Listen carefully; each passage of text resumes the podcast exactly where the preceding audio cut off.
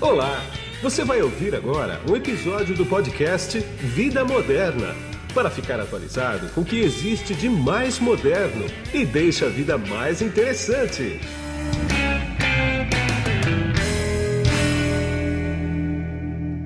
Olá, você que está conectado aqui no podcast Vida Moderna. Eu não sei se você está vendo em vídeo ou em áudio, porque agora o podcast Vida Moderna pode ser visto também. E se você estiver em áudio, provavelmente você vai estar no site da, do Vida Moderna ou então em, em um dos sete agregadores de podcast do mercado. Hoje eu vou bater um papo aqui sobre segurança de informação com a Netscope. A Netscope divulgou uma nova pesquisa detalhando a proliferação de aplicativos em nuvem usados em empresas em todo o mundo. O nome desse estudo é Netscope Cloud and Threat Report, Cloud Data Sprawl, e descobriu que o número continua a aumentar nas organizações e já registrou alta de 35% desde o início de 2022 em empresas com uma média de 500 a 2 mil usuários. O relatório aponta que os usuários trabalham com a média de 1.558 apps em nuvem por mês, como Gmail, WhatsApp, Google Drive, Facebook, WeTransfer e LinkedIn, classificado como os mais populares para uso pessoal. E quem está comigo aqui para falar sobre isso é o Gustavo Palazzolo, que ele é engenheiro de pesquisa de ameaças no Threat Labs da Netscope. Tudo bem, Gustavo? Tudo bem, Guido. Obrigado, viu, pelo convite. É um prazer estar aqui com você. Imagina eu que, eu que agradeço a tua agenda. Gustavo, a gente estava conversando antes de começar essa conversa aqui, esse bate-papo aqui, a gente chegou à conclusão que há 10 anos isso não era um problema, o que eu acabei de ler aqui, né?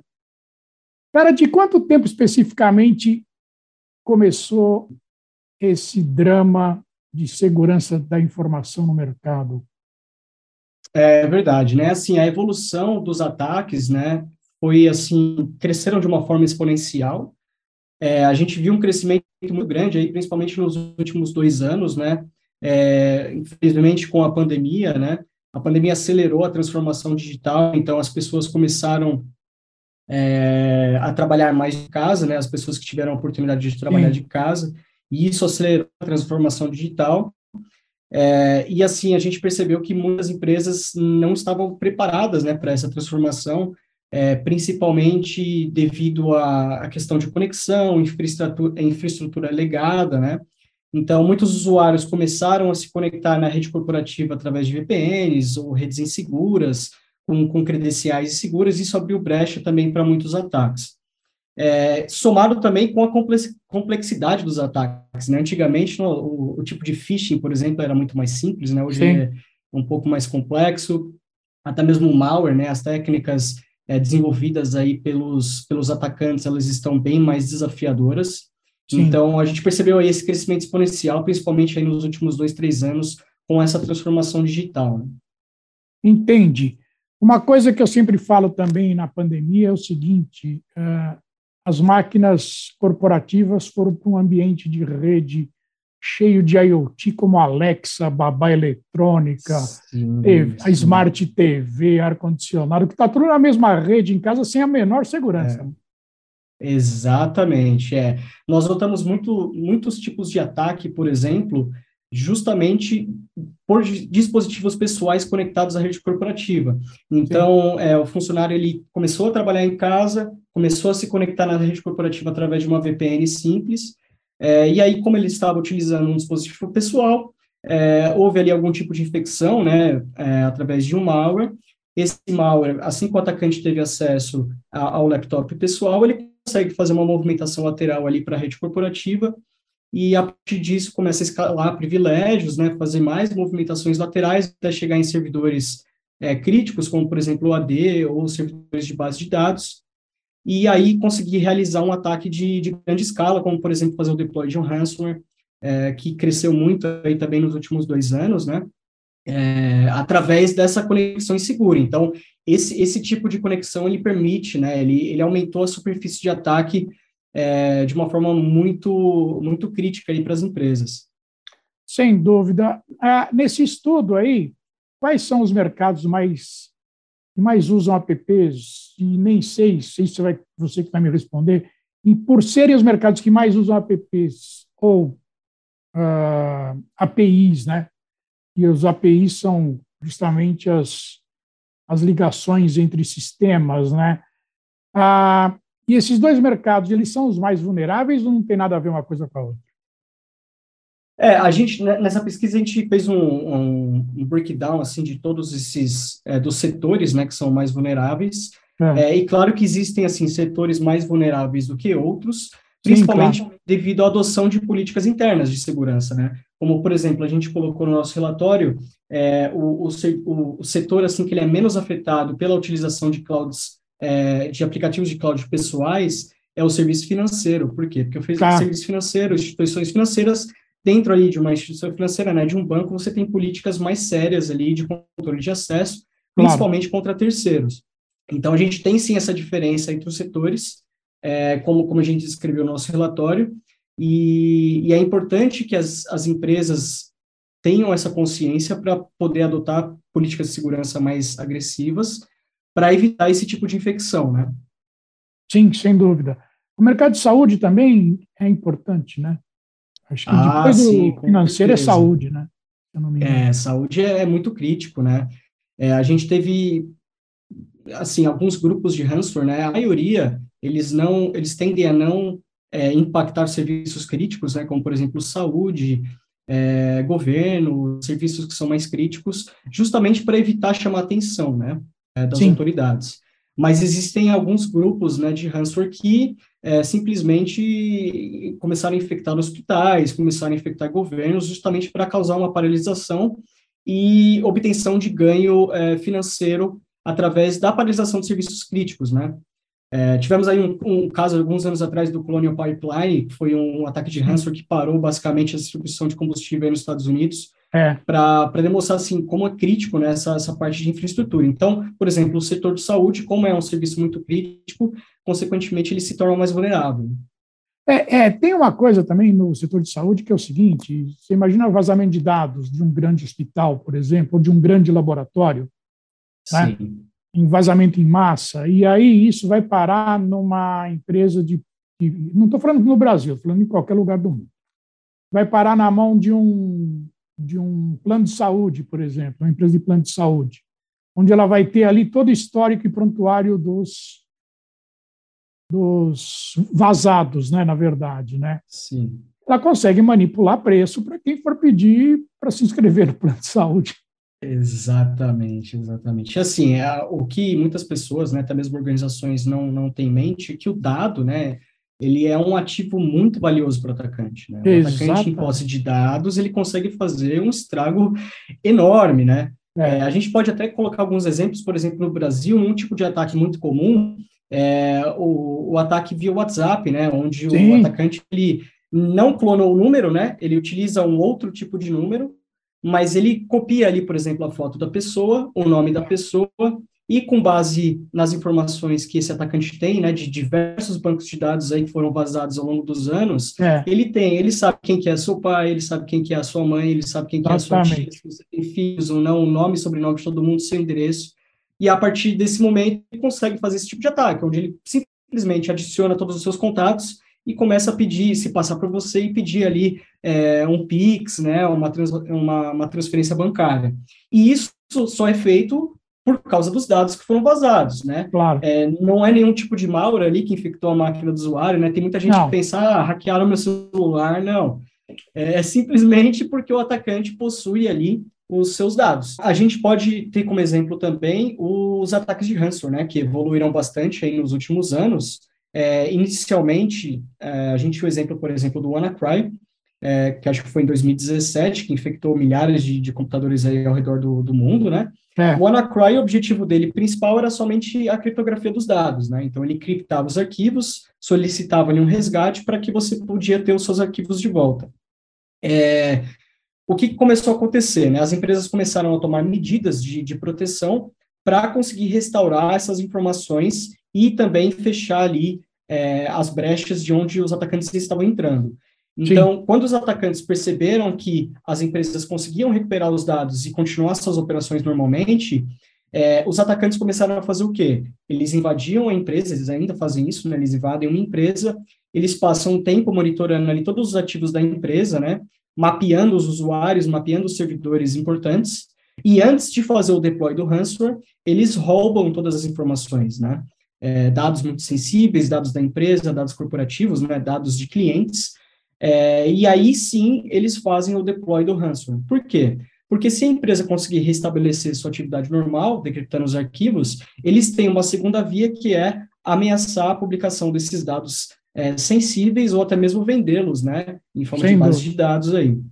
Então, Sim. isso é um, é, criou-se um modelo, né, que é chamado de double extortion, é, onde eles não só encriptam os arquivos, mas eles também ameaçam aí a publicação desses dados. Então, é, a gente consegue perceber que a, o ativo mais importante né, pra, das pessoas e dessas empresas são os dados. Né? Sem dúvida. E a imagem da empresa também, né? Sim, exatamente. Ainda mais com LGPD, né? Então, pois o que, é. que, significa? Se o atacante publicar informações de clientes, por exemplo, a empresa já automaticamente é. viola a LGPD, né? Exatamente. E você sabe que ah, tem um item do teu desse relatório aqui que eu queria ver com você, que é, isso, que é o seguinte. Ele destacou que uma tendência contínua no risco interno né, é o seguinte, que um em cada cinco usuários, dá mais ou menos 20% isso, carrega uma quantidade tipicamente alta de dados para apps e instâncias pessoais durante os 30 dias que precedem sua saída da empresa. Esse número Sim. representa 33% a mais em relação ao mesmo período do ano passado. O que acontece? Deixa eu ver se eu entendi direito. Vamos supor, eu sou demitido da empresa. Aí eu pego e carrego os dados comigo. É isso? Exatamente. Esse é um problema muito sério, né, enfrentado pelas organizações, que ah. é ah, o roubo de informações é, empresariais, informações da, da empresa, né, claro. né, confidenciais. Mas então, isso o que é, acontece? Legalmente, isso é, isso é, isso é, isso é drástico, né? Sim, sim, com certeza. É, o, que acontece, o que a gente notou né, é que esses 20% dos usuários, é, em um período ali, geralmente acho que de um mês, antes deles serem terminados, é, o pico né, de uploads de arquivos para o, os aplicativos pessoais, ele é. aumenta drasticamente. Olha que o que coisa. significa que os usuários, eles estão, essas pessoas estão saindo da, das empresas, levando hum. ali informações corporativas com eles. Né? E por isso que é importante a gente ter essa, essa visibilidade, né, e a proteção também contra a perda de dados. Porque acabei de dizer que assim, o dado é o ativo mais valioso é. da empresa, né? Então, é. é, assim, é uma, uma coisa bem crítica isso que acontece. Então, e eu queria ver com você o seguinte também, ao mesmo tempo que acontece isso, está muito difícil de conseguir recurso humano para trabalhar em segurança, né, cara? Isso é um problema mundial, né? Sim, sim, exatamente. É, assim, agora as coisas estão melhorando, né? Principalmente essa parte aí de investimento em segurança da informação. Sim, sim. É, a pandemia acelerou muito isso, né? Devido a, aos problemas críticos, né? Que diversas empresas tiveram aí nesse período. Então, os gestores estão cada vez mais conscientes que, que é, o investimento de segurança ele precisa ser levado a sério e, precis, e precisamos ter pessoas capacitadas né, para fazer essa, esse tipo de proteção. Não é só é, a questão de. Não adianta você ter uma solução de segurança extremamente potente, sendo que você é, não tem, por exemplo, treinamento de usuário. Né? O usuário claro. é um fator muito crítico para a empresa. Né? Diversos ataques acontecem através de um simples phishing, através de um, um simples ataque é, onde o elo humano ele é mais fraco. Então, você precisa investir em treinamentos também, não só em soluções de segurança. Né? E o ser humano continua sendo o elo mais fraco de toda a cadeia de Ah, sim. É. a empresa investe ser, né? milhões em segurança, mas o elo mais fraco é, é o ser Com certeza. Humano. Por isso que é importante o treinamento, né? Principalmente é. contra phishing. As, os ataques de phishing eles é. cresceram demais aí nos últimos é. anos. Né? Mais importante do que treinamento é conscientização, né? Sim, sim, exatamente. Porque as pessoas parecem que não entendem. Tem, tem, é muito gozado porque existe aquele pensamento, ah, isso não vai acontecer comigo. É, é verdade. não é verdade isso? Sim. É, eu, eu, eu, converso com, com, muitos amigos, né? Tem até essa, essa preocupação de falar, meu, mas por que, que você utiliza a mesma senha, assim, pois todos é. os aplicativos, né? Por que, que você não, não habilita ali um segundo fator de autenticação? A pessoa geralmente é a mesma resposta. Ah, eu não preciso disso, isso aí não, é. não acontece. Né? Isso é um, é um fator bem crítico, né? É, um tipo de ataque, por exemplo, que é, que é bem comum é o SIM swap, né? Então, Sim. às vezes, mesmo a pessoa utilizando ali o segundo fator de autenticação, se o segundo fator de autenticação for o próprio telefone, é, e o atacante fizesse essa técnica de SIM swap, né? Que para é. quem está nos ouvindo não sabe o que, que, é, ele simplesmente ele clona o seu número de, de telefone, né? Sim. Isso com é, né, em posse de seus dados, ele liga ali para a operadora, consegue fazer ali a transferência para um outro chip então, ele pega essa, essa, essa informação, faz a transferência desse número para outro chip, e aí, por exemplo, se o seu Instagram, se o seu segundo fator de autenticação for o seu número de telefone, eu consigo simplesmente resetar a sua senha com o seu número de telefone. Exatamente. Então, assim, não adianta nada você ter esse segundo, segundo fator de autenticação sendo que você não tem esse tipo de conhecimento, né? Então, minha dica aí para quem está ouvindo é sempre isso, né? Utilizar senhas diferentes e senhas fortes para cada Sim. tipo de serviço que você tiver, uma senha para o Instagram, uma senha para o WhatsApp, uma senha para o Facebook, é, e a utilização de um segundo fator de autenticação que seja via, por exemplo, aplicativos, né? É. Como o Google Authenticator, que aí é. você já blinda contra o tipo de ataque que é o SimSwap, né? Exatamente. E, e para piorar tudo, Agora, você já ouviu falar do que eu vou te perguntar aqui, mas, é, mas quem está ouvindo a gente é capaz de não conhecer. E eu conheço muita gente que trabalha com segurança que nunca tinha ouvido falar, inclusive. Que é o Ransomware as a Service, né? Ah, sim, sim. É, Quer dizer, isso, isso também foi uma coisa que cresceu equipes, muito, né? É, você tem anos. equipes que é. fornecem tudo que é que é preciso para qualquer um fazer um ataque de ransomware e ele pega um percentual do que esse cara conseguiu de dinheiro. Exatamente. É uma loucura, né? Exatamente. Isso existe não só para ransomware, tá? É para qualquer tipo de ameaça. Qualquer tipo é, de ameaça. Um exemplo, aqui no, no Brasil, por exemplo, é muito forte a questão de, de trojans bancários. Pois é. Então, se a gente pegar o histórico, por exemplo, de vários anos atrás, olhando assim, mais ou menos vai uns cinco anos atrás, a gente já tinha grupos é, de atacantes vendendo malware em Sim. fóruns, né, underground. Sim. Então, não, não vendendo o código propriamente dito, mas vendendo o serviço do malware. Então, você paga ali uma mensalidade para o atacante, o atacante te fornece uma infraestrutura, te fornece todos os arquivos necessários para fazer o ataque, ah, e aí, a, a partir do momento que você está pagando ali a mensalidade, você consegue utilizar esse serviço, né? E aí, isso começou a ocorrer também na parte de ransomware, porque é, se a gente pensar assim no, no, na superfície de ataque, né? Se você tiver somente um grupo focado ali nos ataques é, em empresas, esse grupo vai conseguir ali atacar um número X de empresas num determinado período. Sim. Mas se esse grupo começar a fornecer ali os payloads, né, os arquivos e a infraestrutura para outros grupos menores, você aumenta muito a, a superfície de ataque e esse grupo principal ele recebe mais visto que a partir do momento que você ataca uma empresa, é, você vai cobrar um resgate ali e você tem que passar parte desse resgate para esse grupo principal. Então, esse, essa, essa, tendência, né, esse modelo, ele cresceu muito também é, na, na parte de ransomware.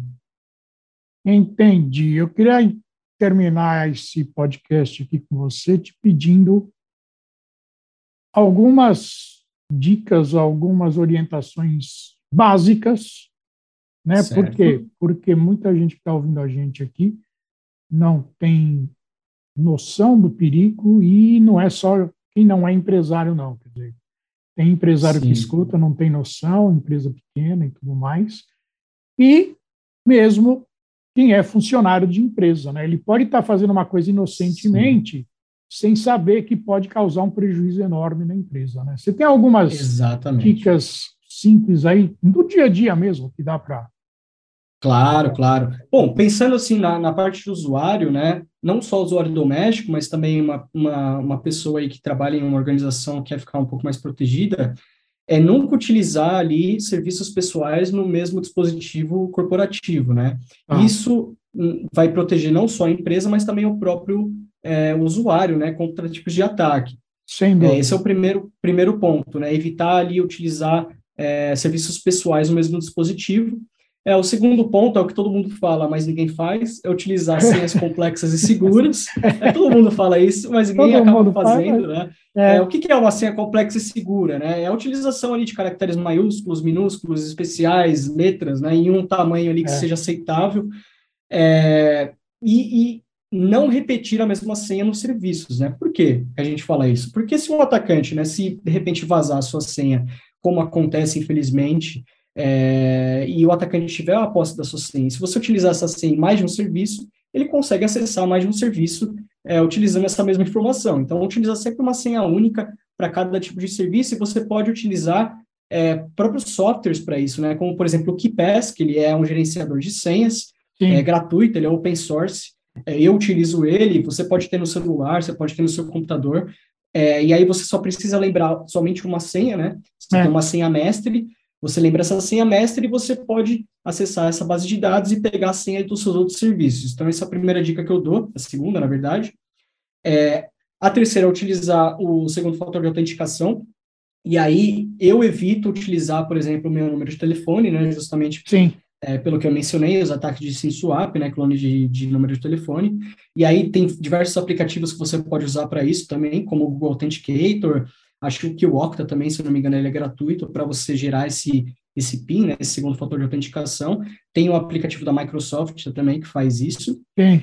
É, isso. E, assim, em questão de, de, dispositivos pessoais, a utilização de um antivírus também ajuda bastante, né? Sim. É, eu mesmo utilizo antivírus no celular, utilizo no, no laptop. Isso não vai te proteger contra 100% dos ataques, né? É, não, não, é uma bala de prata com, com, é, claro problema, mas é uma coisa que já ajuda.